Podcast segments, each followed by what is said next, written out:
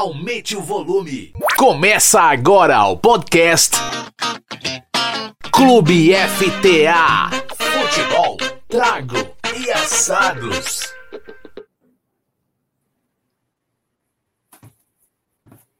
Alô, alô, boa noite.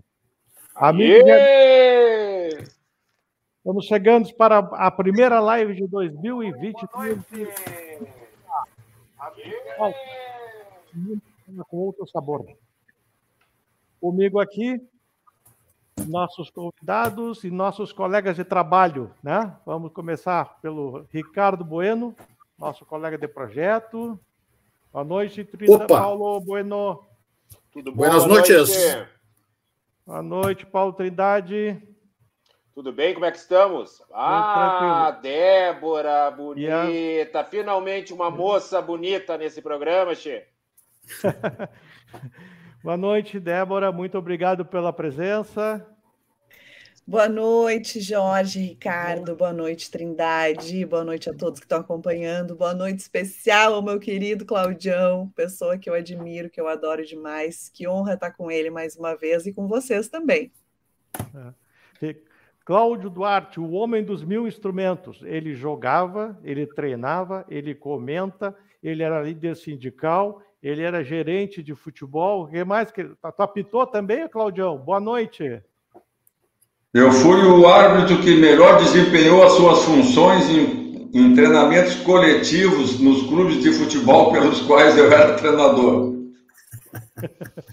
Bom, a, a, a, estamos com a Débora Bonita, não posso dizer o mesmo do Claudião, mas tudo bem. Seja bem-vindo, Cláudio.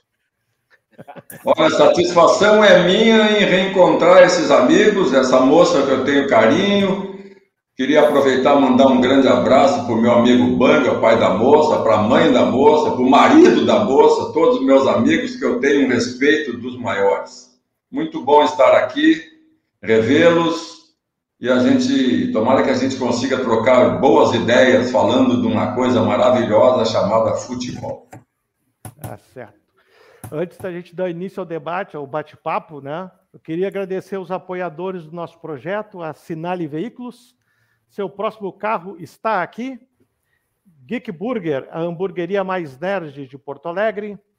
Alma da Palavra, a gente conta a sua história. A Luiz e Martins Auditores Associados, rumando para o futuro com excelência e qualidade. E Bez Advocacia, desde 1995, defendendo seus direitos. A pauta é muito simples e é a seguinte: já vou sair perguntando, botando na roda a pergunta. Que galchão vai ser este? Quem se aventura a começar essa, posso, essa prosa? Posso, posso começar a, a, a, desfilar as minhas teses ou como é que é?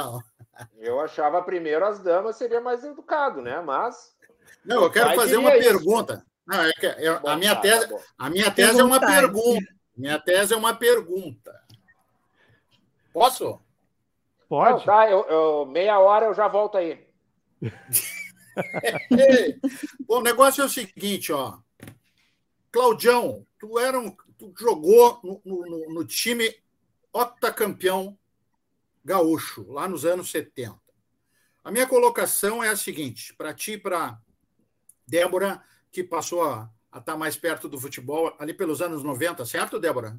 Se eu bem me lembro. É, é comecei entrevista. em 98. 98, é. Comecei então, final, 98. Do, final dos 90, tá. Uhum. O negócio é o seguinte: naquela, na, naquela época, nos anos 70, 80, o campeonato gaúcho ele tinha uma dimensão, uma, uma importância, uma relevância muito grande. Tanto é que esse, esse octa do Internacional, na sequência de sete campeonatos que o Grêmio tinha tido nos anos 60, foi muito importante e tal.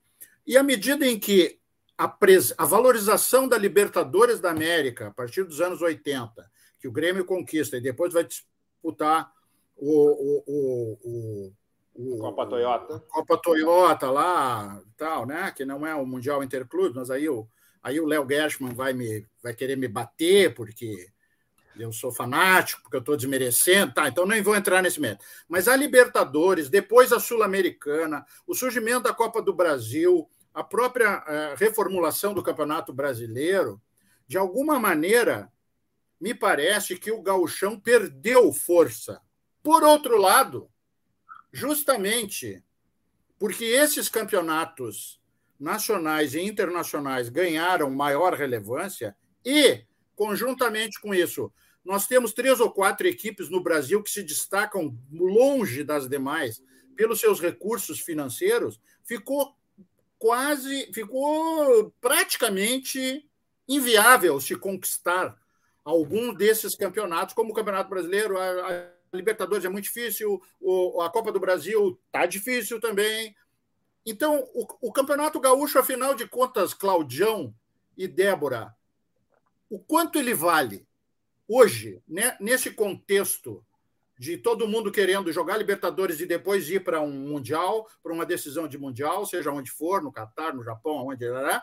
Afinal de contas, o gauchão ainda é um campeonato relevante? Eu sei que essa pergunta é um pouquinho sacanagem para o Claudião, porque ele tem coisas muito importantes para falar sobre os times do interior, mas eu não vou, eu não vou antecipar aqui. Eu queria deixar essa pergunta para os dois queridos participantes do nosso programa de hoje.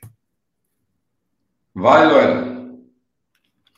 Bom, eu sou suspeita para falar porque eu sou uma defensora do Campeonato Gaúcho, né? Quando você pergunta, Ricardo, se uh, o Gauchão é um campeonato relevante, a gente tem que perguntar isso para mais de mil famílias de atletas que não têm oportunidades na dupla Grenal, que nem sempre vão jogar em um clube né, de primeira divisão e que durante o Campeonato Gaúcho conseguem exercer a sua profissão e, e levar comida para dentro de casa, né? Eh, eu, eu pego muito um exemplo que aconteceu uh, no ano passado. Eu acho que os clubes os clubes daqui, eu vou falar da dupla Grenal, mas não é só a dupla Grenal, eu acho que os próprios clubes daqui menosprezam o Campeonato Gaúcho eles, eles diminuem uma competição que teria tudo para revelar talentos e para, inclusive, preparar atletas para serem utilizados na dupla Grenal. Né? E assim, ao invés da gente buscar jogadores no interior de São Paulo, no interior de Goiânia, no interior de, de Minas, e trazer como grandes reforços, a gente tá, poderia estar olhando para o nosso interior, buscando esses reforços, levando dinheiro para os clubes do interior, que poderiam preparar novos talentos, e assim a gente teria um círculo vicioso de fortalecimento, tanto dos nomes que chegam na dupla Grenal, quanto da preparação dos clubes do interior para enfrentar a dupla Grenal. Um e eu acho que isso não acontece. É, né? Virtuoso, a gente teria vicioso, um, né? Um virtuoso, exato, eu disse é. vicioso, né? A gente teria um círculo virtuoso de, de possibilidades, né? Porque a gente pegar o time do próprio São Luís de Juí no ano passado, né? Ipiranga de Erechim, que tinham nomes que todo mundo especulava que jogariam o Campeonato Brasileiro, da Série B, da Série A, e terminou a competição, ninguém olhou para aqueles nomes mais, ninguém uh, tentou um aproveitamento. O próprio alemão, que hoje está no Inter, jogou o Campeonato Gaúcho pelo Novo Hamburgo, mas ele só estava no Havaí quando o Inter resolveu valorizar um nome de ataque que jogou contra o Inter no Campeonato Gaúcho. Então, assim, eu acho que a gente precisa ter um olhar menos preconceituoso para a nossa competição. E quando esse olhar mudar, a gente vai poder fazer uma competição mais competitiva, de enfrentamentos, né, que a gente encha os olhos de ver que não seja tão desigual, né, com relação à dupla Grenal e que assim outros nomes possam surgir, servirem de repente né, para os nossos grandes clubes e com essas compras, com esses empréstimos, os clubes do interior poder também reinvestir esse valor e formar novos nomes, e assim a gente vai estar tá mobilizando o ano todo todas as pontas da nossa competição. Uhum. Bueno, começo eu dizendo que concordo com esse lado observado pela Débora, mas eu vou entrar com os dois pés, como diz outro, Débora. Eu vou dar carrinho, vou derrubar, se embarcar pênalti, azar do Papa. Quando as pessoas vêm a público... Qualquer coisa a gente chama o VAR, né, Claudião? Isso! Quando as pessoas vêm a público desfazendo o campeonato estadual, falando mal da sua competição do seu estado, eu paro e penso o seguinte: se dirigentes, atletas, treinadores, jogadores imprensa esportiva fala mal desse campeonato, por que que quando perde um jogo ou perde a competição, manda todo mundo para casa, manda embora, dispensam todo mundo? Então tem que pensar bem esse lado de que a competição não tem valor nenhum, ela pode ter apenas 15 datas. O campeonato gaúcho principal do nosso estado, ele tem apenas 15 datas cedidas pela CBF, pessoal. Esse campeonato tem que se resolver em 15 datas. E aí todo mundo diz que ele não vale nada, que ele atrapalha. Atrapalha, mas então tu é treinador do Grêmio ou do Internacional, perde um campeonato estadual, vê se tu não é demitido. Se um time do interior, que muitos até poderiam valorizar de outras formas, dizem a mesma coisa, eu parto para eles. Não! Se o teu time perder, tu manda treinador e jogadores embora, cara. Como é que a competição não vale nada? Ela pode ter diminuído de tamanho. A CBF tem um calendário que é o, o mais criminoso do mundo. Tem um calendário que é inaceitável, tá? E os clubes grandes submetidos à CBF, porque tem através dela contratos de publicidade que enchem os cofres, tá? E a queixa que se faz, Débora, e, e tu sabe mais do que eu disso, é de que a gente se apega tá? na divisão dos lucros do campeonato estadual. A grande parte é de Grêmio Internacional. Os times pequenos do interior ganham uma insignificância, não chega a 10% do que Grêmio Inter recebe. E tu quer que eles montem time para enfrentar o Grêmio ou Inter? Como? Não tem magia. Mas eu me apego muito também que essa mesma queixa dos clubes pequenos com relação ao que ganha Grêmio Internacional, tá? que eu não acho justo que seja dessa forma, é opinião minha, mas no Campeonato Brasileiro é Grêmio Inter berrando contra o que ganha Flamengo, Corinthians, Palmeiras, ou seja, eu, o que eles ganham lá, que é uma grana maravilhosa, os caras ganham duas, três vezes mais. E aí nós somos obrigados a dizer que o futebol gaúcho nunca mais vai arregimentar forças para disputar um título brasileiro, uma Libertadores, uma Copa do Brasil. Está na hora de alguém reagir. Quem vai reagir primeiro? Quando eu souber, eu conto para vocês. E a gente vê, sabe, esse, esse, isso que o Claudião tá falando, a gente vê, né, na realidade dos clubes. Em 2017, o Novo Hamburgo, que é o meu time, né, ele foi para final do Campeonato Gaúcho, foi passando de fase, né, e nunca esteve preparado para isso. Eles tinham um contrato encerrando com os jogadores em abril, porque não imaginavam que chegariam mais longe na competição. E aí, quando chegou em abril, os jogadores já estavam um, valorizados, porque estavam fazendo uma excelente campanha, né? Era, obriga era obrigatório para o clube poder uh, renovar os contratos e fazer contratos um, um contrato um pouquinho mais longo para que conseguisse chegar até a final com o mesmo grupo de jogadores que levou uh, o Novo Hamburgo até aquela fase. Já tinha o assédio de outros clubes, mas é tamanho o despreparo, assim, é, é, é, tamanho o pensamento de que nós nunca vamos ser nada nessa competição, que sem querer conseguiram e, e, inclusive fizeram frente a, a, dupla Grenal até a final, né? O, o, o, Grêmio foi eliminado nos pênaltis na semifinal, o Inter foi eliminado na final também nos pênaltis, mas sempre foi de forma legítima aquela competição. E aí tu pensa o seguinte, poxa, que legal a gente vê um clube do interior, né? Conseguindo uh, mobilizar e, e, fazer com que a dupla Grenal acorde, né? Para que outros, outros potenciais de outros clubes possam ser vistos. E aí, no ano seguinte, o Brasil de Pelotas, no outro ano, o Ipiranga de Erechim, depois o São Luís de Juí, mas a gente não vê um fortalecimento desses clubes depois, até por parte da divisão né, de lucros. Querendo ou não, a dupla Grenal não precisa de todo o valor que eles ganham para conseguir. Uh, eles já têm outras formas de recursos que são garantidas. E aí, se tu fortalecesse os outros clubes, inclusive faria uma preparação melhor para a dupla Grenal para as competições do resto do ano. Porque a gente vê quando chega Campeonato Brasileiro, quando chega Libertadores, quando chega a Copa do Brasil, a gente vê a dupla Grenal peleando para conseguir uh, buscar algo mais que deveria ser natural eles estarem brigando entre os grandes, né? A gente viu o ano passado, Globo, a gente viu ano passado times que tipo não fariam frente jamais para a dupla. Grenal em nenhum momento. Mirassol uh, conseguindo fazer com que as competições fossem mais curtas, né? E a frustração fosse maior. Então, eu acho que se tivesse um olhar para o gauchão e que, inclusive, fortalecesse a exigência para a dupla Grenal, inclusive nessas outras competições a gente teria outro Grêmio e outro Inter. Muito bem. É, agora, a pergunta que fica, como o Claudião terminou a fala dele ali, né, gente, é o seguinte: quem vai puxar, né? Quem é que vai. É, da onde é que a gente, onde é que a gente vai conseguir? Como é que a gente vai conseguir fazer uma movimentação, né?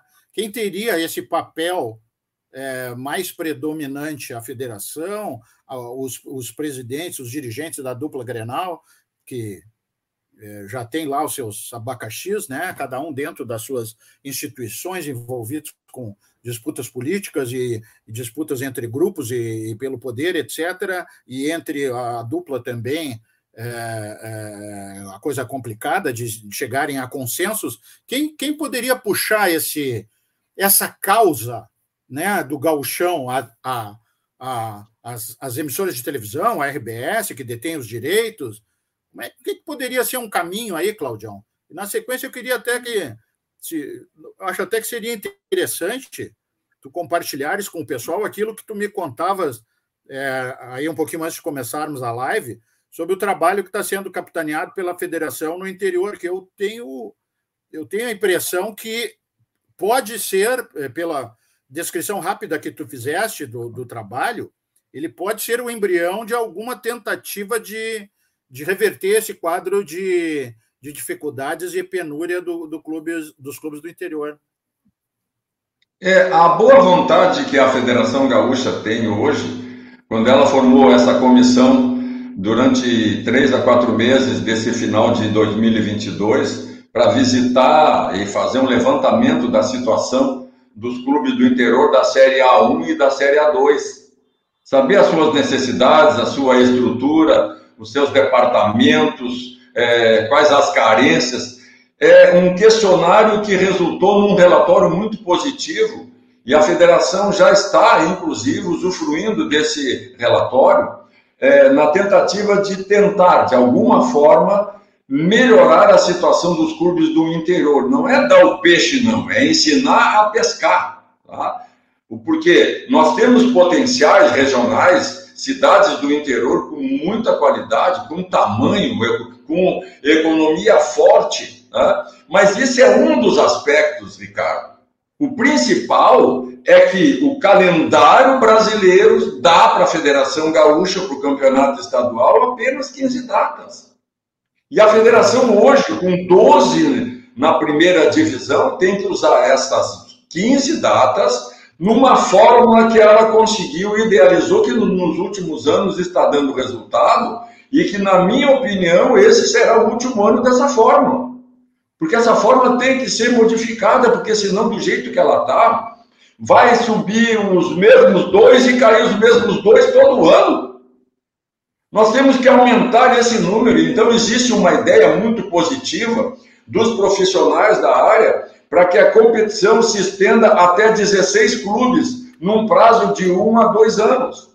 Para quê? Para que o campeonato diversifique, dê chance a alguns clubes que têm potencial e que não conseguem sair do acesso. Nós temos vários clubes estruturados em regiões e em cidades economicamente fortes. Então, é necessário que existam alterações. Aí eu poderia te perguntar: a federação tem isso como uma ideia que está sendo estudada? Sim. Mas a CBF não vai mudar as 15 datas. Então a federação vai ter que ser o quê? Mágica, com seus departamentos, transformar uma competição de 15 datas que usava 12 clubes, usar 16 daqui dois anos. Se isso acontecer, vai ter que vir um gênio para fazer uma fórmula de campeonato, porque calendário é uma coisa e fórmula de competição é outra uma fórmula que contemple as 15 datas e que no final tenha um campeão. Mas que não seja essa de os mesmos, todo ano já estão sobe e desce. Os caras perdem um jogo no interior e já fica pendurado com a corda no pescoço. Já sabe, não dá para ratear que nós vamos cair de novo. No ano passado, se vocês lembrarem, caiu os dois que tinham subido. É Por quê? Porque a estrutura deles ainda não estava adequada ao momento, como a Débora disse. Às vezes, um time do interior é campeão, como o caso do Novo Hamburgo, que sequer esperava isso e não estava pronto para essa nova responsabilidade. No outro ano foi um terror. No ano seguinte foi um terror. Então as coisas não são, parece que é uma brincadeira, mas as pessoas esquecem o, o tamanho do futebol. O que, que o futebol representa né, para atletas, como a Débora disse? Não interessa se é só 90 dias do campeonato estadual, o cara vai trabalhar, vai querer ter boa atuação e normalmente ele vai oferir recursos para sustentar sua família o ano inteiro, caso ele não consiga depois uma vaga num time da Série C, porque ele era do Gauchão, ele não era do Grêmio e, do Inter. É Série B e Série C. Série B é festa, Série C, a festa ainda continua, e se não der, nós vamos para a Série D. E se não der nada disso, um vai ser pedreiro, o outro vai ser motorista de Uber, o outro eletricista. A gente acompanha, pessoal, essas classes. E as três classes que patrocinam o espetáculo futebol é jogador, treinador e árbitros. Essas classes, estamos pregando no sindicato dessas classes que elas devem se unir as três para melhorar o espetáculo, evitar as arruaças, os desrespeitos entre esses profissionais dessas áreas. E vamos conseguir, com certeza, porque é, de gaúcho a gente tem uma coisa só, é teimosia. E a teimosia vai fazer com que a gente batendo jogadores, treinadores e árbitros, fazendo essas classes se conhecerem se respeitarem, entenderem que cada um está ali para botar comida no prato da sua família. Ué, esses dias eu falando isso, um diz: não, mas o árbitro não é profissional. É sim. Ele recebe dinheiro para ele apitar o jogo. Aquele dinheiro ajuda ele a botar comida no prato da família dele. Então nós precisamos fazer uma situação de meia-culpa. Né? Por que, que o árbitro, às vezes, num campo de jogo, se torna arrogante, é a forma que ele tem de se defender, porque a pressão pega. Nós vimos agora aí, nesses últimos jogos dessa semana, é, é pressão de jogador indo de meia dúzia para cima. O que é isso? O jogador tem que entender. Se o espetáculo enfraquecer do jeito que vem enfraquecendo a cada ano, não vai ter mais emprego para ele.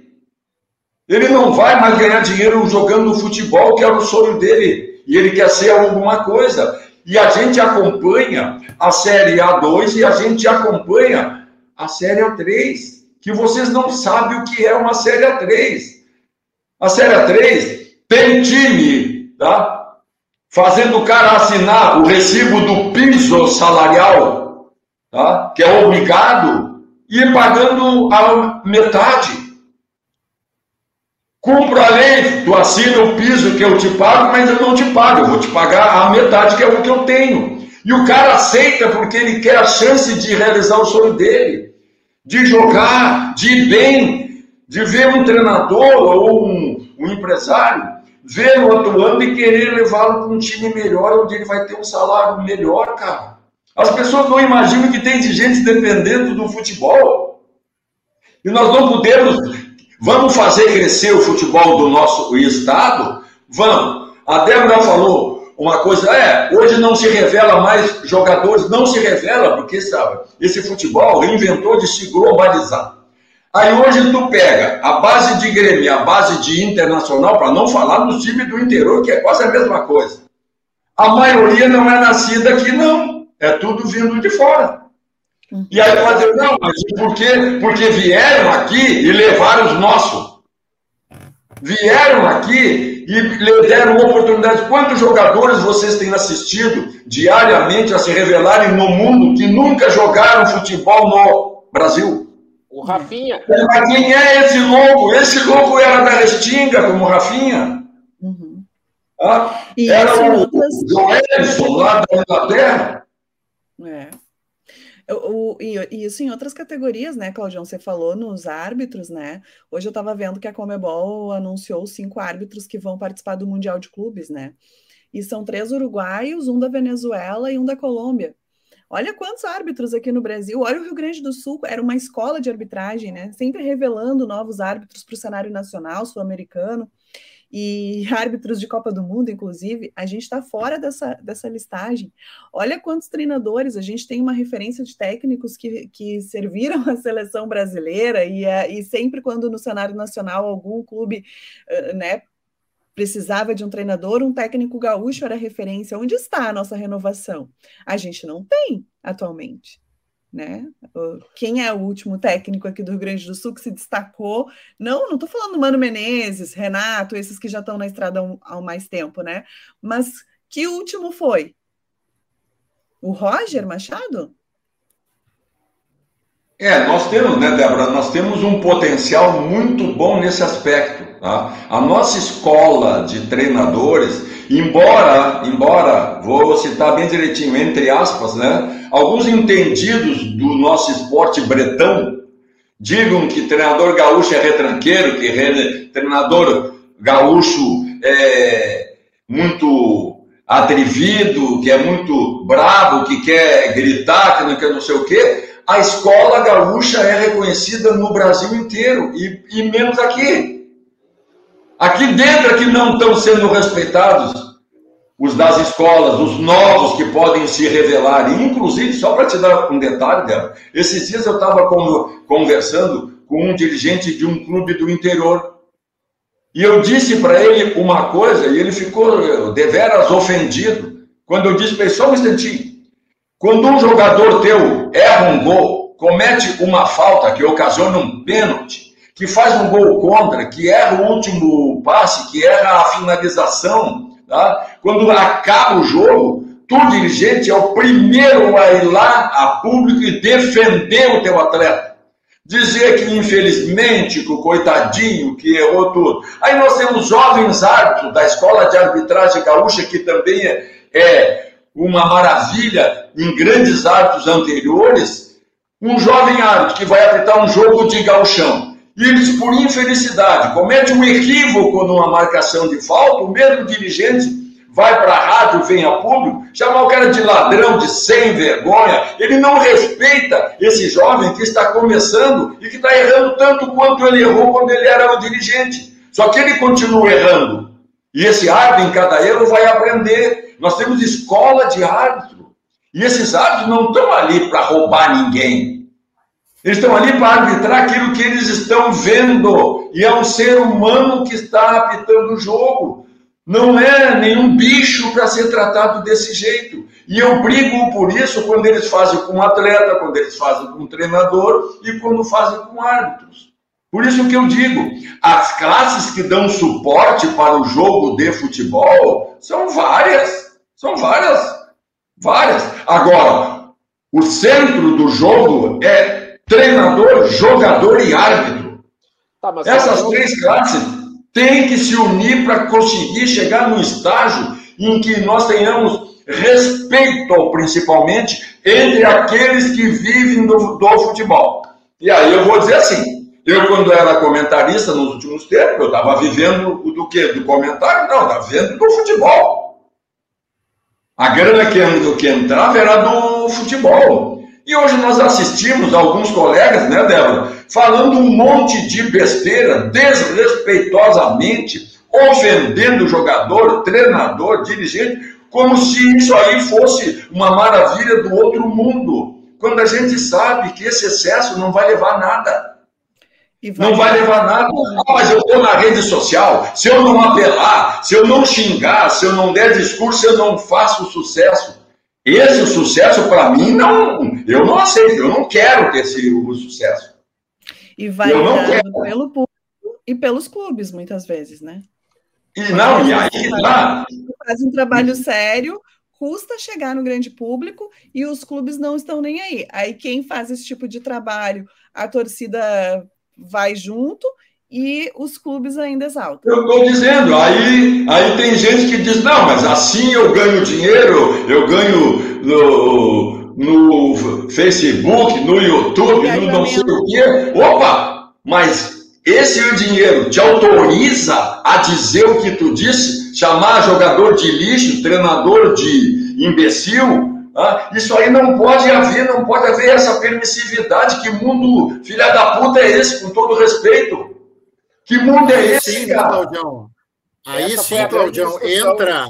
Aí sim entra, uh, Claudião e Débora, o círculo vicioso. Nós estamos entrando numa espiral para baixo que está nos sugando, feito um buraco negro, de desqualificação de todo o debate. Aliás, nós, o nosso programa, casualmente, nossa discussão o, o, é a gente essa. surgiu o ano passado como podcast no Spotify e agora estamos vindo para o YouTube, propondo uma qualificação do debate. A Débora foi nossa entrevistada, falamos uma hora sobre o papel da mulher no esporte, cobertura esportiva, valorização, preconceito, discriminação, o escambau. Nós falamos com o Márcio Chagas sobre racismo, nós falamos com a Maria Anitta Nascimento, que foi uma das precursoras. Bom, a gente está tentando trazer qualidade para o debate. E a dificuldade de manter um projeto como o nosso, encontrar apoiadores é inacreditável. Por quê? Porque onde é que, onde é que estão as mídias? As mídias estão onde tem a maior audiência. E a audiência é uma várzea, os caras resolvem fazer um programa que agrada a várzea, e assim nós vamos entrando, nós estamos, nos diminuindo, né? Quer dizer, a qualidade do futebol, de uma maneira geral, como o Claudião coloca, ela, ela, ela, ela, ela, ela, ela, ela vai baixando a régua cada vez mais. E daqui a pouco tu larga. Para mim, a, a, a sensação que eu tenho é essa, que as pessoas, aos poucos, vão largar o futebol. Mas o Soruco precisa fazer um intervalo, certo? Sim, sim. Não, é, não agora... mas só para terminar, só para não deixar passar, Soruco, só para não deixar passar, uma última frasezinha só. O que me surpreende é que muitos que são os agressivos e os ofensivos e que agridem os atletas, que é o caso principal, são os mesmos que um pouquinho atrás dependiam desses atletas, que trabalhavam com eles, que ganhavam dinheiro em cima deles, cara. Uhum. Tá. E aí tu vai desmerecer, tu vai ofender. Esses caras não sabem o que é chegar em casa depois de um jogo em que tu perde e ter mulher, filho chorando porque ouviu, ou numa rádio ou numa televisão, tá? tu ser agredido e ofendido. Eles não sabem o que é tu perder um jogo e sair triste e chegar em casa e ver um filho teu chorando pelo que ele ouviu. Eles não sabem que o teu pai, tua mãe estavam lá vendo. E às vezes eu me pergunto: se fizer comigo, me dá o direito de ir aonde eles estiverem. Aonde eles estiverem, eu vou cobrar cara a cara, como eu sempre fiz na minha vida, porque eu nunca desrespeitei ninguém. E não admito, se eu fosse profissional hoje, se eu ainda fosse treinador hoje e ouvisse o que dizem, se dissesse da minha pessoa, pode ter certeza, a hora que o programa terminasse, eu estava na portaria. Com certeza. Ah. Ô, Claudio, é, eu jogo 10 contra 1 contigo. Eu jogo 10 contra 1 contigo como se essas pessoas estivessem com os jogadores, os árbitros e os dirigentes ali pessoalmente, não diriam é, 20% é do que elas dizem ao seu bel prazer nos seus canais, entendeu? É.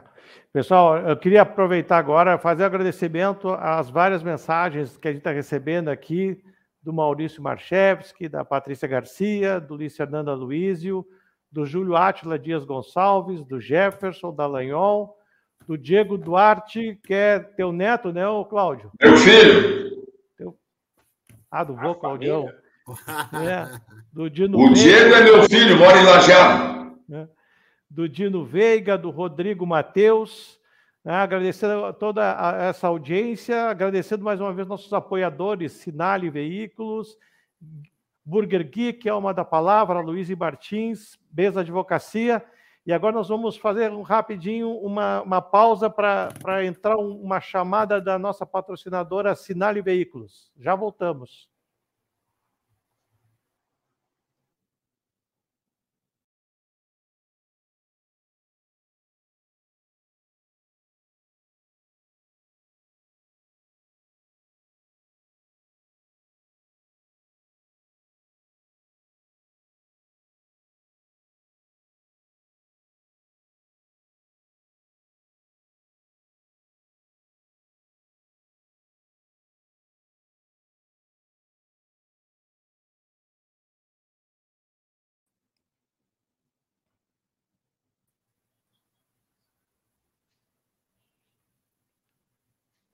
Estamos de volta já, vai rapidinho aí. E aí, o, o, Paulo Trindade, ouvindo essa aula toda aí sobre o futebol gaúcho, o que tu tem para dizer aí para não, eu, eu, eu, eu, achei uma pessoa que fala mais que o Ricardo Bueno. Porra, o Claudião é foda, meu. Porra! não, não. Eu, assim, ó, uh, aproveitando, Cláudia e Débora, pela, até pela experiência que vocês têm, eu só tenho vivência. Uh, eu tenho um pensamento que o nosso futebol é uma grande várzea. E ele, uh, tirando algumas, alguns elementos do, do, desse profissionalismo, desse futebol Série A, Série B, na verdade, ele é uma grande várzea, porque coisas que acontecem só acontecem em várzea, mesmo dentro da, da Série A e Série B. Uh, eu tenho uma ideia, e quando o Ricardo fez a pergunta de por onde começaria uma, uma revolução, uma renovação, não sei qual a palavra que a gente pode falar, dizer assim, né? Mas uh, eu tenho a, a, impressão, e o uh, Cláudio, até por esse tripé, tu comenta, jogador, técnico e árbitro, uh, que são as estrelas do espetáculo, né, que fazem o espetáculo acontecer, eu tenho uma visão que o AV, uh, por muito tempo, acho que ajudou até o, o futebol brasileiro se profissionalizar, a levantar a régua. Acho que passou demais um pouco uh, os nossos estádios de futebol virando grandes teatros, né? Deixaram de ser um espaço mais popular do povo e se tornou algo muito elitista, e a gente vê pelos preços do, dos ingressos, a gente vê uh, pela o tipo de torcida uh, que vai aos jogos da, da, de seleção brasileira, de Copa do Mundo, é completamente diferente da de clube. Está acontecendo alguns movimentos dentro da, do, do, da, da área de comunicação Uh, que a, a Globo, que, a, que, os, que, sempre foi a grande patrocinadora uh, defensora do futebol, de acordo com seus interesses, e fez o futebol crescer, ela também está questionando e perdendo alguns espaços, alguns, alguns campeonatos.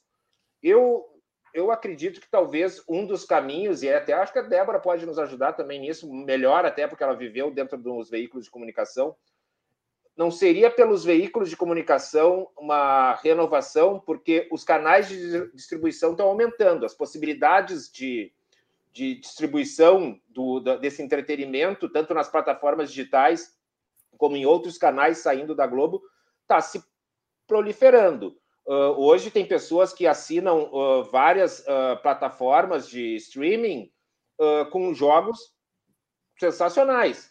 Talvez não fosse por aí, até para o nosso próprio futebol gaúcho se renovar.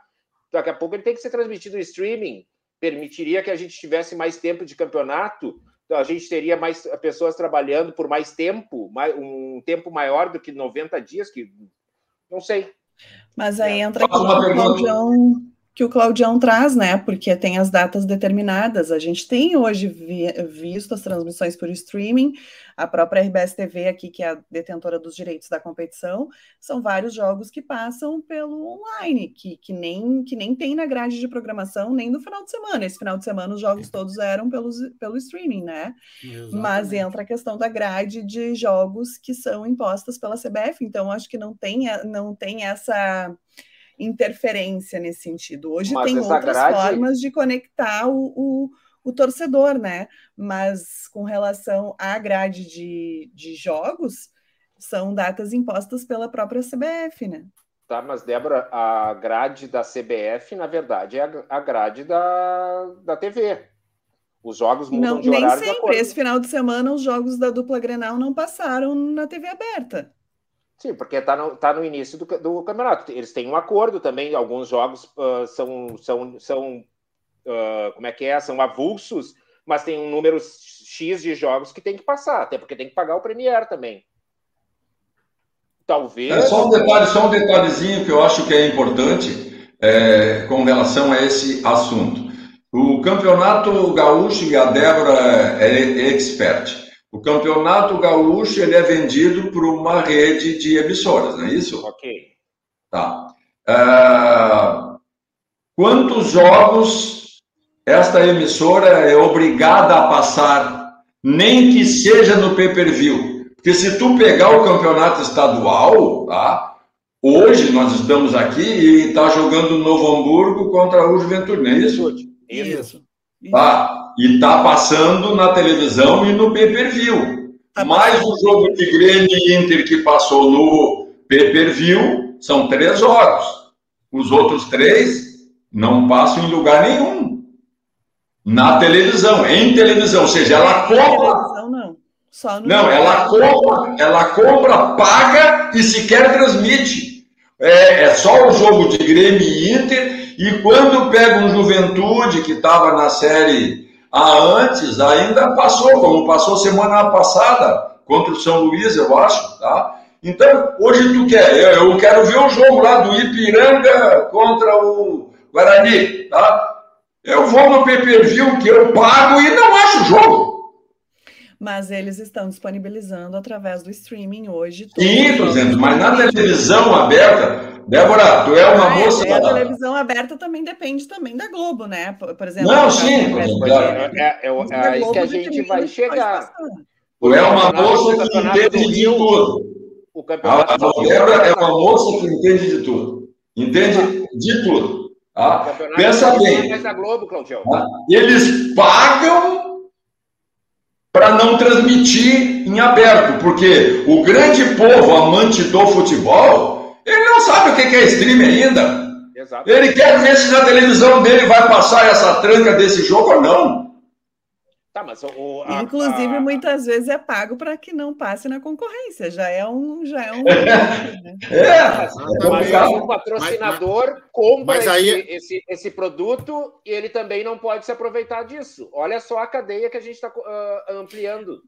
Exatamente. É, mas é que tá. Existem os jogos. Por exemplo, sexta-feira eu estava olhando o jogo do Novo Hamburgo, que não passou na televisão, no pay-per-view, e nem na televisão aberta. Só que eles agora estão disponibilizando o vídeo com narração da Rádio Gaúcha nos, nos, nas plataformas de streaming para que a gente possa acompanhar qualquer um dos jogos do Campeonato Gaúcho da rodada através do YouTube. Então eu, eu pude assistir o jogo do Novo Hamburgo, foi derrota, bafo caso, não quero nem me lembrar, mas assisti né, o jogo através do streaming, já que a RBS TV, que tem os direitos das transmissões, não transmite jogo né, na, na sexta de noite, na quinta de noite, se eu não me engano. Não tem espaço. sexta de é, noite não, jogo. Quarta. Era, era a quarta antes. É, porque é não, mas o Novo Hamburgo jogou quinta, se eu não me engano. Sim. E, e aí não era um jogo do PFC, do, do PFC, olha como eu sou velha, Claudião. Bah, Tô falando do, do Premier. A idade, Débora. PFC. Bah, PFC entregou a idade. Entreguei. Ah. E e era um, era um jogo que só estava passando no streaming com narração daí da Rádio Gaúcha. Com, quem, quem, mas quem faz a captação da quem estava captando era um é, é, é como se fosse uma transmissão de televisão tinha câmera ah, tá. tinha várias é a federação câmeras. que faz a, a captação a captação uhum. é, desses jogos é.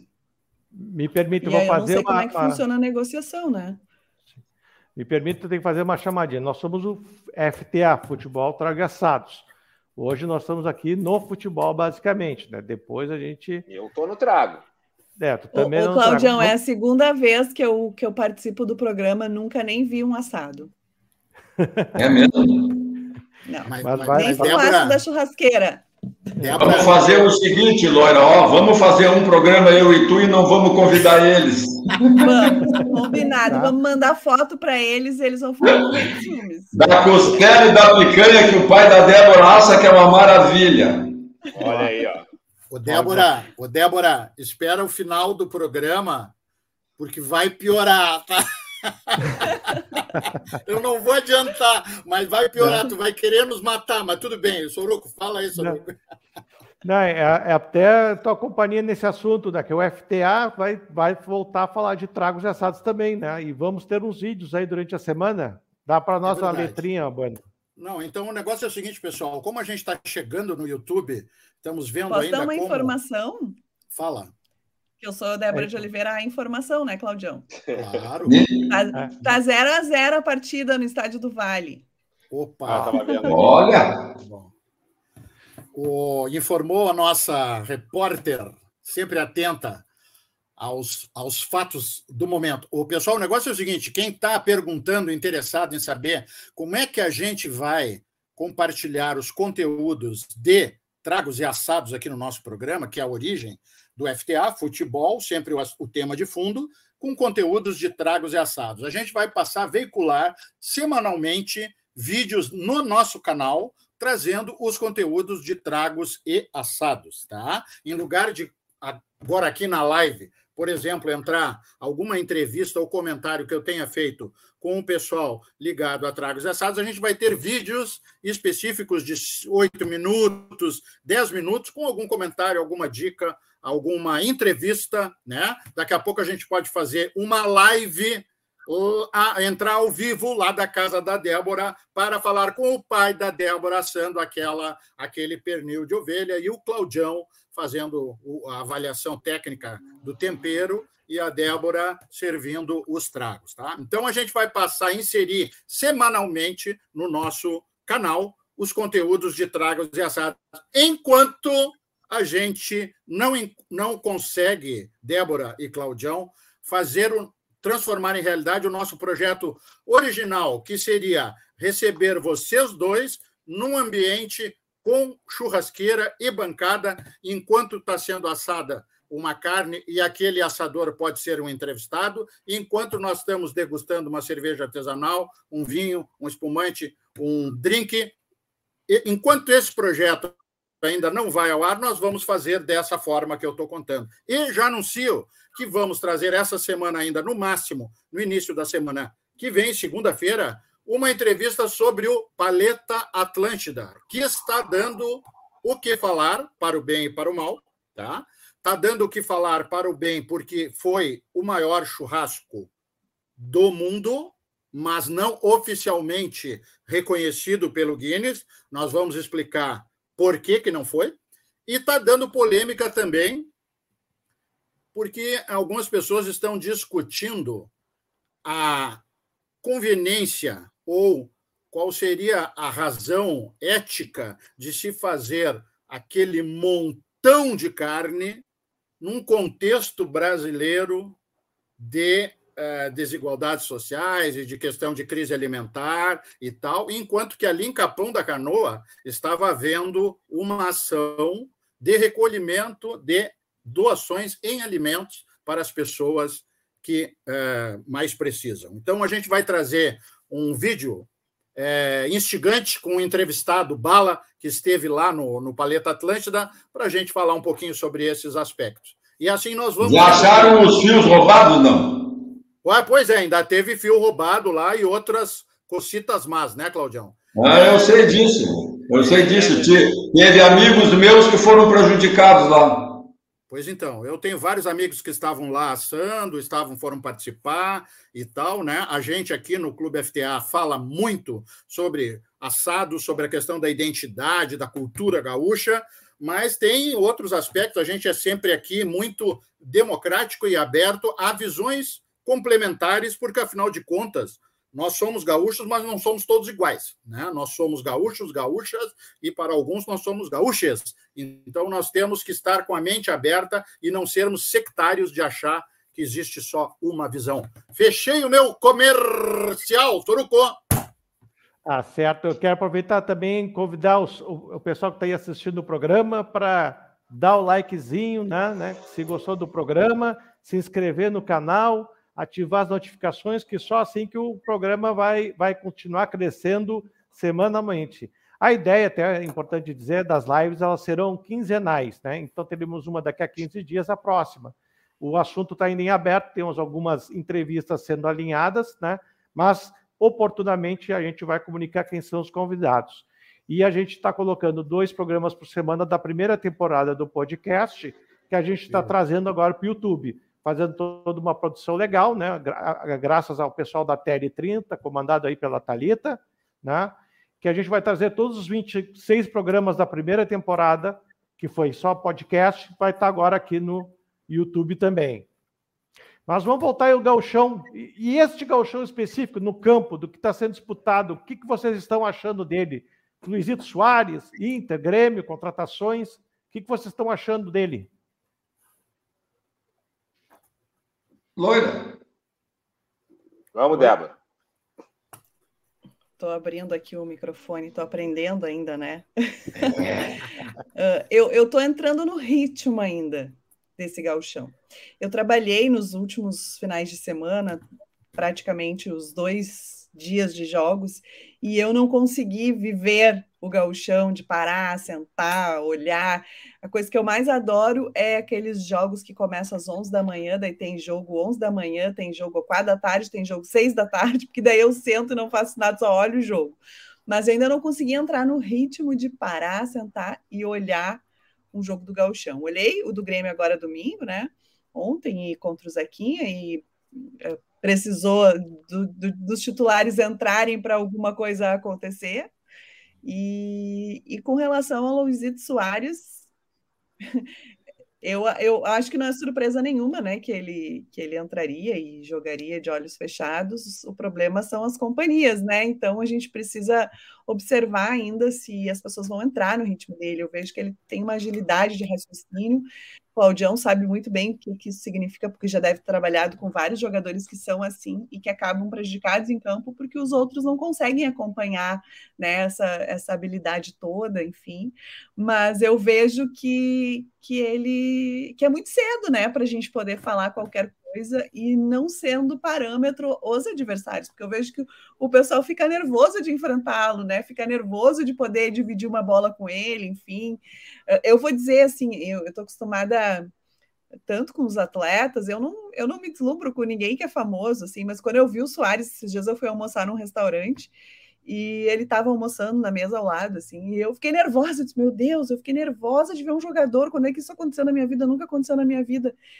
Mas é que tu fica pensando, poxa, é a materialização daquilo que a gente sempre viu de gigante, né? Aqui pertinho da gente, uh, venciando as coisas que são nossas, né?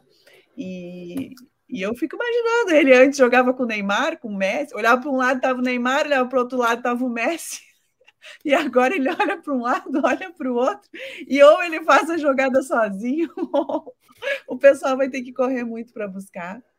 Então, assim, eu não posso ainda dizer que eu ainda não entrei no ritmo do gauchão como um todo, porque nessas três primeiras rodadas eu consegui ver um jogo até agora.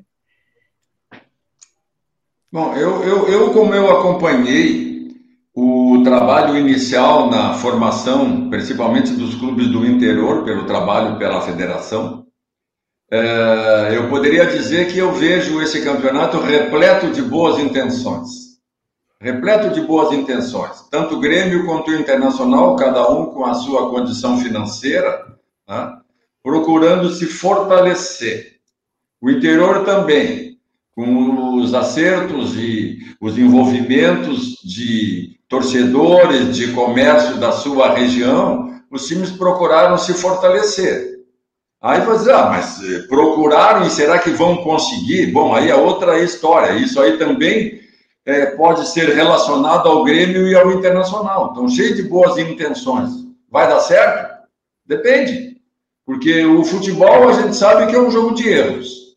Desde que o futebol começou no mundo, ele é um jogo de erros. Se ninguém errar, vai ser 0 a 0 E se nós pegarmos os jogos que já aconteceram, né, vitórias também aconteceram em função do erro do adversário. Né? Porque o futebol ele é o, o pior trabalho que tem no futebol, é o mais difícil, é tu induzir o adversário a cometer erros. Tu tem que ter essa qualidade. Tu vai fazer um trabalho de indução para levar esse adversário ao erro que vai te permitir finalização para transformar em gol. Eu lembro do jogo da Supercopa entre o Grêmio e o São Luís. Foi em 4, não foi? 4 a 1. 4 a 1. Isso. Isso. Os quatro gols do Grêmio não foi em função de erros da saída de bola do setor defensivo do São Luís? Quase todos eles. Então, futebol é isso, pessoal. É, às vezes tu tem uma boa intenção, tu é repleto de boas intenções, tá? mas se tu por acaso não conseguiu ter a habilidade necessária para uma avaliação e eu cito sempre, quando converso com os amigos, quando sou perguntado, porque eu aprendi uma coisa depois de velho: eu não discuto futebol, eu converso sobre futebol. Porque se eu for discutir futebol, eu quero do outro lado alguém que, para discutir comigo, tenha sido jogador, treinador, é, comentarista, dirigente, aí eu vou pro pau. Agora, eu não posso discutir com os meus amigos, com os meus amigos eu converso. E eu digo para ele, cá, pessoal, pensa bem. A contratação de Luizito Soares. Eu, como um cara que sou apaixonado pelo jogo, que vivo a minha vida inteira em função do jogo de futebol, achei uma maravilha. Tu ter no Rio Grande do Sul um cara com histórico, né, com a capacidade que ele demonstrou em grandes clubes do mundo, fora a seleção do país dele, é uma coisa maravilhosa. Agora, como profissional que eu sou da área, eu tenho que ficar com o pé atrás. Por quê? Porque eu tenho que acreditar, eu me obrigo a acreditar pela capacidade das pessoas que fazem parte, que o Grêmio sabe que contratou o, o Luizito Soares pelo que ele é hoje, não pelo que ele já foi. E aí ele veio a público, depois de uma discussão minha com uma turma, e deu uma entrevista que corroborou aquilo que eu tinha dito. Ele disse: Olha, as pessoas têm que entenderem que eu não sou mais o mesmo. Eu não tenho mais a mesma velocidade. Eu não tenho mais o mesmo arranque, a mesma condição física. Eu estou mais experiente na área do perigo, aonde sempre foi o meu forte. Estou muito mais experiente, estou muito mais calmo, mais tranquilo e acreditando cada vez mais em mim. Então eu quero crer que o Grêmio, quando contratou o Luizito, sabia que estava contratando o Luizito de hoje, não o Luizito de antes. Porque no futebol, pessoal, tem uma coisa, e eu peço que se discordarem estão com essa condição, tá? no futebol não existe jogador ruim e jogador bom. Não existe.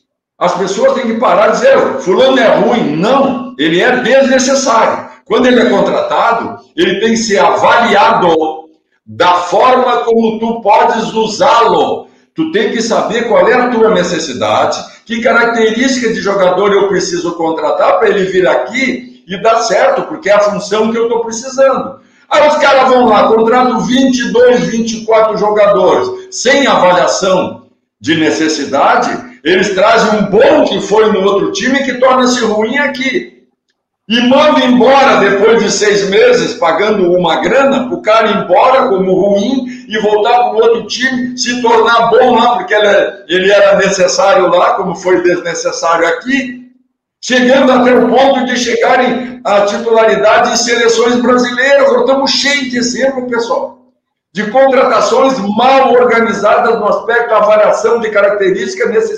necessária ou não. O futebol, todo mundo briga comigo quando eu digo futebol não é um esporte é, individual e nem coletivo. O futebol é um esporte associativo. Tu tem que associar características para formar um time que o objetivo é chegar no gol do outro time. Inclusive, isso está na sigla da FIFA, Federação Internacional de Futebol Association, tradução literal, pé na bola associado. É verdade. O futebol é somatória de qualidade, pessoal. Eu posso ter um cara. Vamos à hipótese lá, vou contar uma pequena historinha aqui. Eu tenho o seu Paulo Trindade como meu volante. E aí os caras dizem: quem negão não joga nada, rapaz. Aquilo lá deve ter casos como o Claudião que bota ele no jogo todo dia, escala toda hora, não joga nada. Isso aí, coisa de torcedor que tu na rua e nos estádios. Quando não se ouve nos programas esportivos. Quando se não escuta no digital também. Isso. É. Aí, resultado. Eu voto o seu Paulo. Eu voto por quê? Porque ele é lindo, maravilhoso. Para, tô fora. Feio. Tá? E outra, tecnicamente, fraco. Mas quais são os quesitos que te fazem escalá-lo? Personalidade, comando, liderança, cobertura pelo meio, marcação na bola baixa, na bola alta, bom no passe curto, bom no passe médio, dificuldade no passe longo. O que, que eu vou fazer com ele? Ele vai trabalhar para que alguém renda mais no aspecto técnico, para que eu tenha condição de chegar no gol do outro time. Então é um dando suporte ao outro, por isso que o jogo é associativo. Se eu te der, Paulinho, se eu te der 11 mestres, tu faz um time? Não, porque ele só vai jogar bem na função dele, nas outras 10 ele não vai dar cor da bola.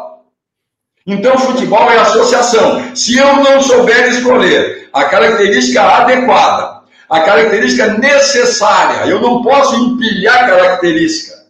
Às vezes, tu destrói uma carreira de um jogador que seria muito útil por uma má colocação em campo, quando eu sobreponho funções e ele acaba morrendo a míngua. E é mandado embora como lixo, como porcaria, como nós já tivemos em Grêmio Internacional várias vezes aqui. Escolhas mal feitas, contratações equivocadas por uma análise medíocre, que fizeram com que bons jogadores saíssem daqui e se tornassem craques por necessidade nos clubes que eles foram. O futebol é assim, pessoal. Tá, mas assim, ó. Mas, Claudião, do que tu viu até agora, o que, que tu tá achando? Tu acha que o Renato e o Grêmio, tu acha que o Renato e o Grêmio vão conseguir essa essa coisa que tu fala de associativo e eu eu uso a palavra orgânico, né? Que é como se fosse um, um organismo Uau. que se equilibra, cada um com o seu papel, né? Mas é a mesma coisa que tu está dizendo.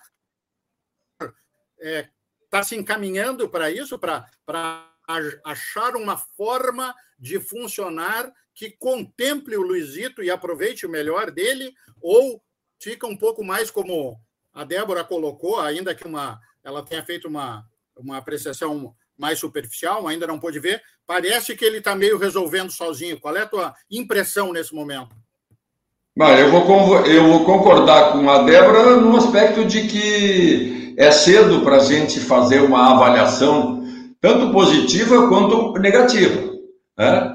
Agora, é uma, uma sensação que eu tenho de que as ideias estão se conectando aos poucos. E aí tu tem que conectar a interpretação do treinador com aquilo que ele avaliou das características dos seus jogadores e como é que ele vai organizar isso. Quem é que vai deixar de fazer alguma coisa para ser o companheiro mais perto? Quem é que vai deixar de ser um, um suposto atacante para ficar fazendo um trabalho defensivo de cobertura para que esse outro meia possa se aproximar do centroavante. Então é um trabalho de comissão técnica, é um trabalho de pessoas capacitadas e me parece seria muita ousadia, muita bobagem eu dizer que não acredito na comissão do Grêmio ou na comissão do Internacional. São duas grandes comissões, pessoas gabaritadas, capacitadas, com bagagem, com títulos conquistados, e eu quero, como quem gosta do futebol, que tenha o maior sucesso os dois. Eu quero que eles formem grandes times, que vão para o pau nos grenais e vão ver quem é quem. É o que nós precisamos. É, é reavivar essa coisa da, da, da, da, da rivalidade, da disputa no campo de jogo. Ética. Ética é tudo aquilo que eu faço e não me envergonho que os amigos saibam que eu fiz. Tudo aquilo que eu fizer tiver vergonha que os meus amigos saibam, eu fui um grandíssimo sem vergonha, um grandíssimo filho da puta. Então eu tenho que fazer isso, eu tenho que pensar assim.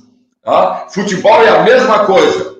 Tá? Todo mundo está querendo fazer o melhor. Ninguém está ali para escolher jogo de ninguém.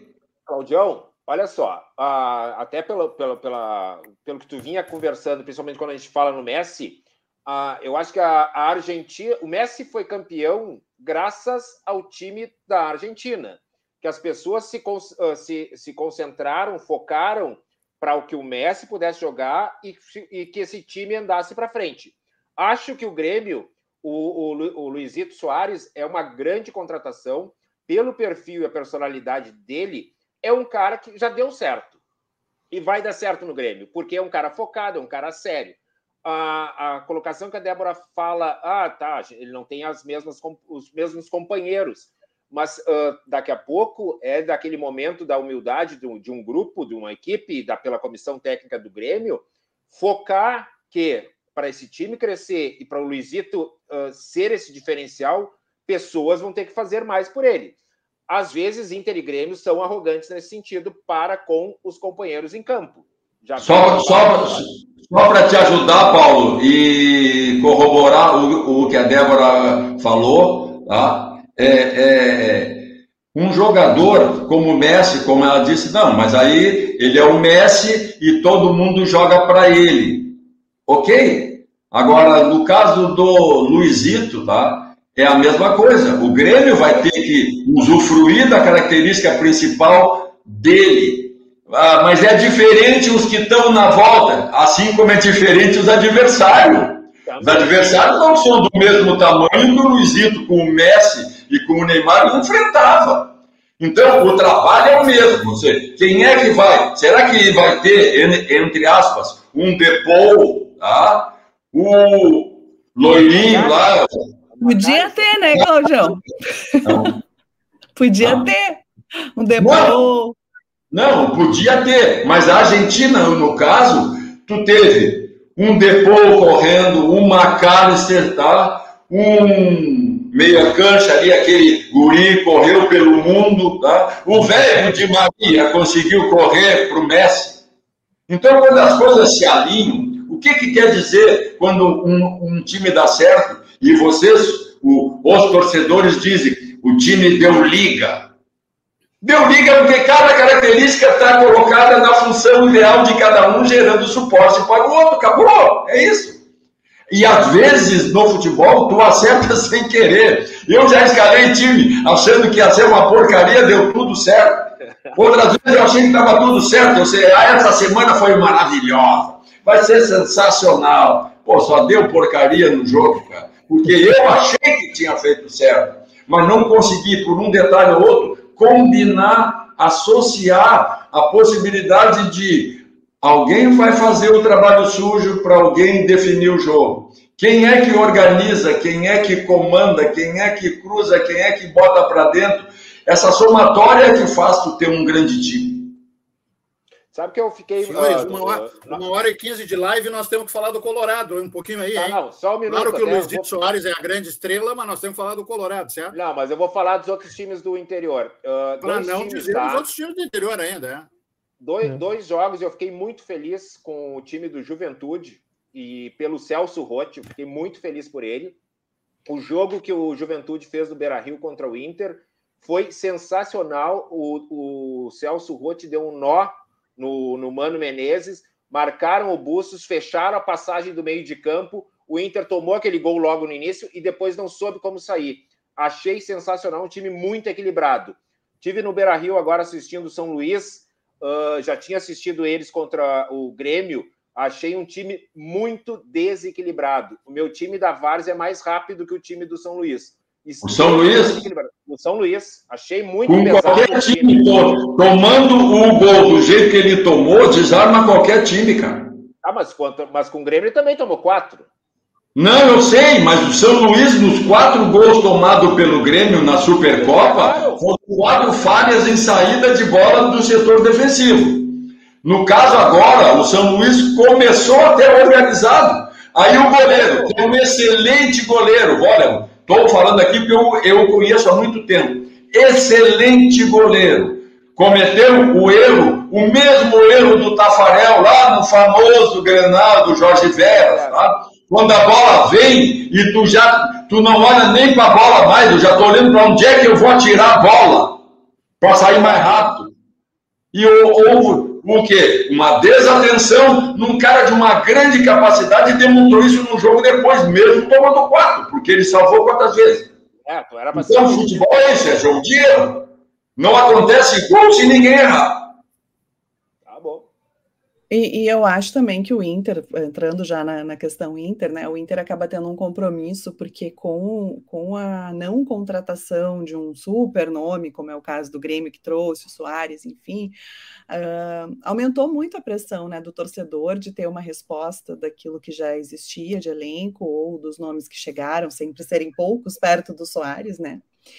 E, e o Mano Menezes, eu acho que ele tem um duelo à parte com o Renato nessa disputa de campeonato gaúcho. A gente tem aí dois treinadores que, eh, que têm personalidade, né? Independentemente do elenco que eles têm nas mãos, eles têm personalidade como técnicos e, e eu vejo que eles ele ele tá com esse sangue nos olhos também de buscar algo mais, né, com o Inter, porque no ano passado o que ele conseguiu de transformação com as peças que tinha depois de um momento de muita turbulência na hora que ele chegou. E fora que ele sempre carregava um estigma de não, não conseguir também ir muito além nos últimos tempos, né, com os elencos que ele tinha nas mãos, e ele conseguir com o Inter uh, fazer uma reviravolta, eu acho que esse ano para ele era como, é como se fosse o objetivo a ser finalizado de alguma forma, né? E começando pelo Campeonato Gaúcho, que querendo ou não é uma hegemonia do Grêmio nos últimos anos, né? Eu falei aqui do título do Novo Hamburgo de 2017, desde lá nenhum outro time sem ser o Grêmio foi campeão gaúcho. Né? Então, eu acho que ele tem esse compromisso para virar essa chave novamente, né? baixar a gangorra e, e eu acho que é uma competição à parte para o Inter nesse sentido também. E eu acho que a gente, eu vi que eles começaram, né, uh, com, com esse, com essa cobrança já em função desse resultado contra o Juventude, e aí agora que começaram a se encontrar e mostrar resultado, né? Muito também pela cobrança do próprio Mano com relação ao alemão na entrevista, né? Ele depois até se manifestou. Achei a entrevista dele uma crítica ao Abel Ferreira, né? Por ser um técnico que expõe Normal. os jogadores e não tem problema nenhuma, não tem problema nenhum, todo mundo acha bonito. E na hora que ele falou que ele sentia falta de ter o alemão, né? É, ao invés de um reforço, ter o alemão no seu melhor momento, ele disse que não criticou o jogador, e sim uh, fez Puxou. uma observação real, né, do que estava acontecendo, uhum. e a gente já viu uma outra resposta do alemão também, né? E, e, aí, dentro disso, entra aquela coisa que, que o Claudião talvez possa nos ensinar, né? Porque é um mestre de tudo que é vivência do vestiário, né? A gente protege demais os jogadores também, né? Muitas vezes a crítica é direcionada imediatamente ao treinador do que está acontecendo em campo. E aí o, o, jogador fica ileso, né? E, e, e onde é que está o teu potencial? Onde é que está né, o que a gente precisa de ti no, no momento uh, em que a bola rola, né? Então a gente tem essa situação para mim no Inter, que é o fator Mano Menezes, que talvez possa fazer a diferença nesses, nesses meses iniciais do ano. Débora, mas eu achei que o, uh, ele fez, acho que a crítica ao alemão, mas eu acho que o time todo uh, botou a carapuça. Porque nos é. dois jogos que o alemão jogou, um jogo e meio e depois 15 minutos agora nesse último, a, se ele não sai da área, se ele não sai para buscar a bola e ele é um cara que faz assistência, a bola não chega nele. O time, como está montado, o meio de campo do Inter está desequilibrado. O, o menino, o menino nosso volante, desculpa, ele não é do daquele, daquele lugar ali. Não tem, não pode jogar ali. O Maurício não tá bem. Então, assim, ó, o, o, o Alan Patrick carregando o time. Com, a, com olha, fazia muito tempo que eu, não, que eu, que eu acho que o Alan Patrick não começava um ano tão bem. Então, tem coisas boas acontecendo, tem alguns desequilíbrios, e nós estamos na terceira rodada. E aí, aí a imprensa caindo de pau, assim, no, fazendo cobrança. Os caras estão com a perna pesada, estavam em pré-temporada até duas semanas atrás. Aí tu quer que, os, que, eles cheguem e dêem uma goleada no Juventude. Eu acho que a e, a. e a, gente já falou nisso nesse programa, a cultura do, da, da vaia, a cultura dessa cobrança uh, desacerbada. Tá, cara, tu, tu, tu, acaba com o time dentro do campo, chega é, lá vaia no, inter... vaia, vaia no, intervalo, intervalo do primeiro vai... tempo do primeiro jogo. É... Porra, meu, não tem como o, o, cara se concentrar e fazer um jogo decente. O, o Matias lá, o Matheus Mateus Dias, o volante. Dias. Porra, o cara jogou meio tempo ali. Ah, não, ele era para. Viu? Os caras dizendo que era para ele tomar, uh, era para ser o dono do campo. Cara, o carinha é o terceiro, quarto jogo que ele tá fazendo, querem cobrar do Guri uma, uma, uma, como é que é, uma performance que não, desculpa, e o Guri é muito bom, o Guri é muito bom, joga de cabeça erguida, fazia tempo que eu não vejo um volante de cabeça erguida jogando. Nossa. Ah. Desculpa. É não, isso. Pessoal, já nós já estamos com uma hora e quinze de live, então já vamos começar a nos encaminhar para o encerramento do programa, né? Mais uma vez agradecendo os convidados, né? Débora de Oliveira, Cláudio Duarte, né? A turma aí do, do FTA, Paulo Trindade, Bueno, a Talita, né? Que está aqui tá na, mandando... a, por trás, coordenando as coisas, dando xixi aqui, xingando e tal, né? Uh, agradecendo também os apoiadores do, do, do, FTA nessa primeira live do ano, né? A Cidade Veículos, a Geek Burger, Alma da Palavra, Luiz Martins, auditores e a Beza Advocacia. Mas antes de encerrar, queria lembrar que ontem fez um mês do falecimento do Edson Arantes do Nascimento. E pelo que eu sei, o Claudio jogou contra. Era complicado jogar com ele, hein? E contra o Roberto Dinamite também, né? Contra o Roberto ah, Dinamite também, Dinamite outra perda. Também nos deixou. Não entendi. E contra o Dinamite também, outra perda que tivemos aí. Duas perdas, duas perdas, é.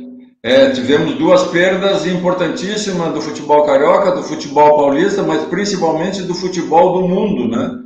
Os dois jogadores eram de uma capacidade excepcional. Eu tive o privilégio de estar jogando pelo Internacional na estreia do Roberto Vasco Inter no Maracanã, quando ele recebeu o apelido de Dinamite num chute lá de fora da área, fazendo gol no Manga. Tá?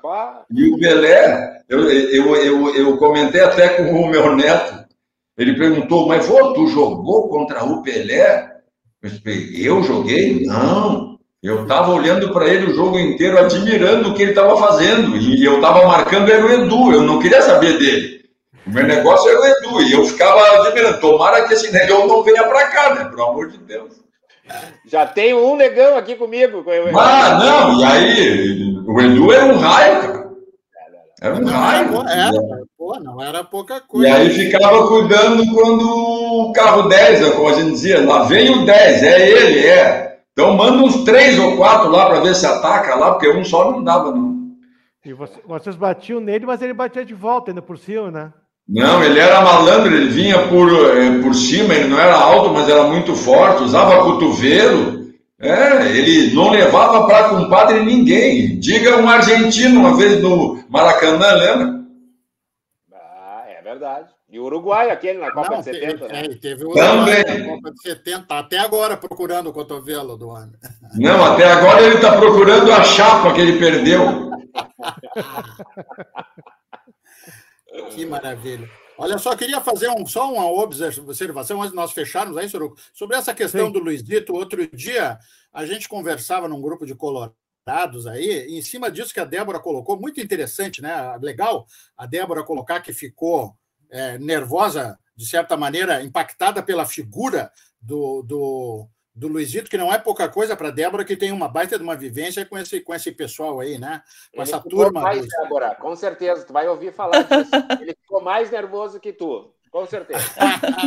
Mas o, o, o, que a, o que a gente estava falando, ele estava, esse meu amigo Colorado, tava, não, porque nós temos que ganhar o Grenal, ou nós temos que ser campeão gaúcho, para ver se termina com esse negócio, porque outro dia os meus filhos pequenos me disseram, pai, esse é o Luizito, aquele da seleção uruguaia que, que jogou a Copa e que joga lá na Europa, é esse que está no Grêmio, e os filhos Colorado, né?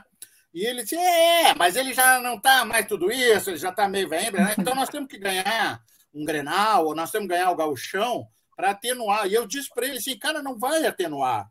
O Luizito vai continuar sendo um baita de um ídolo para todos nós, né? Inclusive para os teus filhos. Vai ser um enorme prazer ganhar um Grenal em que ele não faça gol, ganhar um campeonato gaúcho do time do Grêmio que tinha o Luizito, mas justamente porque o Luizito vai ser a referência ele passa a ser um balizador das coisas, né? E como diz o Claudião, para quem está no mundo do futebol, ter uma figura dessas aqui entre a gente é um baita de um privilégio, né? E quem sabe possa vir a ter outros caras dessa estirpe, desse naipe, né? Porque independente do que venha a acontecer, do meu ponto de vista, já deu certo o Luizito, o, o, o Guerra, presidente do Grêmio, fez um golaço ao trazer esse cara.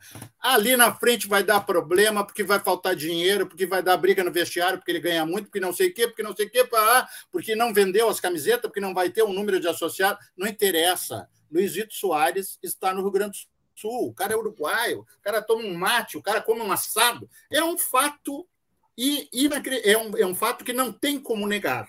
Inclusive os colorados não têm como negar. E do meu ponto de vista, não tem nem que se opor, né? Teriam, devem é torcer para que o Luizito tenha um grande desempenho, mas que a gente consiga levar o título, levar o caneco. Oh, Aí sim. Oh, eu acho que jogador que nem o, o Soares, ninguém monta no vestiário. Os caras vão, vão, vão, vão, vão adorar ele, vão respeitar ele, vão respeitar ele. É diferente. Não é qualquer um que vai chegar lá e vai rachar vestiário. É, mas eles, eles vão respeitar sim, Paulinho. Vão respeitar porque ele respeitará esses atletas primeiro. É, ele sabe como tratar o seu companheiro, o seu colega, né? Porque o arrogante, seja ele craque ou não, o vestiário expulsa ele ligeiro. É. Se for um arrogante. Não adianta. Renato, o Renato falou na coletiva, né, que ele é super humilde e que muito mais difícil de, do que administrar um craque é administrar aquele jogador que acha que é craque. É, é essa frase, acha que é. Esse é, é muito mais difícil de administrar. Essa frase a Débora trouxe de um, de um caderninho que ela escrevia quando eu disse: jogador bom não incomoda, quem incomoda é quem pensa que joga. o Renato tá te plagiando, Claudião. Ele sabe disso, ele foi meu jogador, ele sabe disso. o ruim, o ruim eu, que te incomoda. Eu acho o seguinte: nenhum desses craques aí que vocês estão falando jogou no Novo Hamburgo, então eles ainda estão aquém na carreira, né? Só é, mas em, compensa... em compensação, o teu pai, o Banga, jogou com chameguinho no Floriano, é? ai, ai. Pessoal. Ô, ô, Claudião, o Maurício, amigo nosso ali, o Marchevski, estava ah, mandando um abraço para ti ali e falou que o pai dele, que é o Mauro, trabalhou contigo no Inter. O Maurinho, sim, sim, sim, claro. O Maurinho foi, Maurinho foi assessor de preparação física lá no Internacional durante muitos anos, um cara muito querido por todos nós naquela época e até hoje. Um grande abraço, Maurinho, e a sua família, que são merecedores, sim. Ah, beleza. Tá certo. Pessoal, eu vou, vou encerrando nessa nossa segunda live, que foi a primeira deste ano. Estamos evoluindo. Quem for ver o primeiro programa, viu que esse aqui a gente já está mais, mais organizado e assim deve ser. Vamos seguir em frente. A ideia é essa, que nem o Bueno colocou. Ali adiante a gente vai poder, quem sabe, botar, né? Ter um cenário, ter lá uma, uma, uma, carne, uma, uma carne, fogo, da gente sentado, batendo papo, bebendo alguma coisa tal. Né? Agradecer mais uma vez a disponibilidade de vocês, Cláudio, Débora, Débora, Cláudio, né? Pra, e que possam retornar numa próxima oportunidade aí conosco, né? Eu só queria, Soroco, eu só queria antes que o que, o que tu me despeça, né? Que ele tá louco para me tirar do vídeo, já sei. Tá? Não, Mas eu queria, eu, eu queria deixar para todos nós, porque eu sou um, um apaixonado pelo futebol, uma frase de Johan Cruyff, o gênio holandês, quando ele Vai disse que o futebol, o, o futebol é um jogo muito simples, mas jogar futebol com simplicidade é muito difícil. É verdade. Muito bom. É tá. E nós estamos Aqui, ó, hoje eu, eu, estou transmitindo aqui da base, da uh, base work, workshop aqui. Coworking. É, deu, deu branco aqui agora. Coworking, Co né? Coworking, né? Estou aqui na base work, work, transmitindo e aqui eu vim, a Thalita está aqui comigo e também está o Cláudio Duarte. A Débora está lá em Novo Hamburgo e não tem como entregar. Tá, o que, que tu vai dar para mim aí? Olha ali, ó. Um vinhozinho, né? Do nosso patrocinador. Sopra, né, da primeira temporada, que tomara que o Hermano renove conosco nessa segunda temporada. Vamos ficar, vou entregar para ele daqui um pouquinho, uma lembrança. Olha, pode ter certeza que hoje, hein, Paulinho? Pode ter certeza que hoje esse vinho vai afrouxar umas carnes. Ô, Claudinho, ó, ô, Cláudio, ó, esse vinho é um Merlot da Sopra, lá de Vacaria, muitos capões, ali onde o Hermano Varasquim tem uns parreirais vinhos de altíssima qualidade. Foi nosso. Mas esse aí, oh, é, vai ter gente que vai ter que afrouxar as carnes hoje. Ah, vai. então, então tá feito, carreira. Eu, eu não bebo, então, bebo, por favor, dê duas garrafas ao Claudião em minha homenagem. Ah, tá bom. Ele. Tá bom. Quero agradecer. Um grande abraço, então, a todos. Muito obrigado por ter me permitido participar com os senhores, com a senhora. Um grande abraço ao papai, mamãe, maridão. Um grande abraço aos nossos amigos todos que ficam sempre torcendo para que a gente participe participe de uma forma correta, decente, honesta, e é o que a gente quer. E para vocês três, tá? não sei qual é o mais feio, mas eu quero é que vocês tenham sucesso nessa empreitada, toquem em frente com a capacidade que vocês têm, certamente o torcedor, não interessa se é de Grêmio ou de Internacional, ele quer ouvir uma voz que fale verdade, que diga de coração aquilo que pensa. Muito sucesso ao Soruco, meu grande amigo desde o tempo lá do Internacional, quando ele era dirigente. Tá? Te cuida, Tchê. Tá bom. Débora, muito obrigado também. Graças, graças. Obrigada, meninos. É uma honra para mim, sempre aprendo demais quando participo dos programas. Um beijo para a Thalita, agradecer o convite.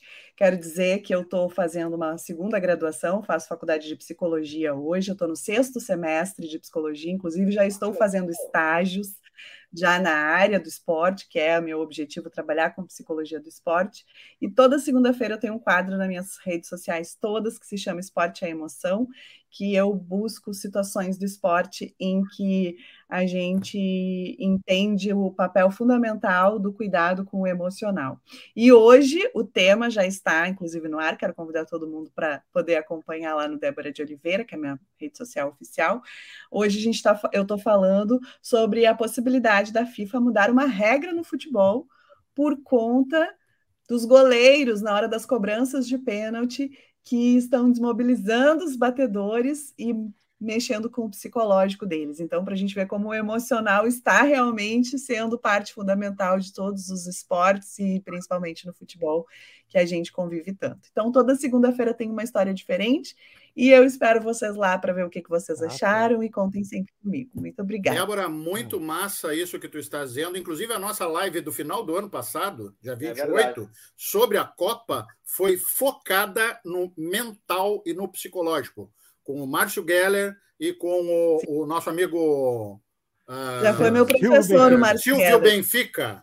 Foi com Silvio Benfica e com o Márcio Geller, o uh, psicólogo do esporte. Excepcional. Foi meu professor já. Estou é. acompanhando teus conteúdos, está muito legal e tem sinergia com o propósito do nosso programa aqui, que é mostrar que atrás do futebol, sempre atrás de qualquer coisa, tem pessoas, tem seres humanos, tem dramas, tem alegrias, felicidades e frustrações. As coisas não são. É, é, o Cruyff falava da simplicidade, né? Tem uma amiga minha que diz que não há nada mais elegante e sofisticado do que a simplicidade. Ela é para poucos. É. Tá. Um beijo para vocês e muito obrigada. Obrigadão, pessoal. Valeu, Gurito. Tchau, tchau. Uma boa noite, obrigado. E até daqui Top. a 15 dias estamos de volta. Tá bom? É isso boa noite. Aí. Abração. Tchau, tchau. Beijo, tchau, tchau. beijo preto. Tchau.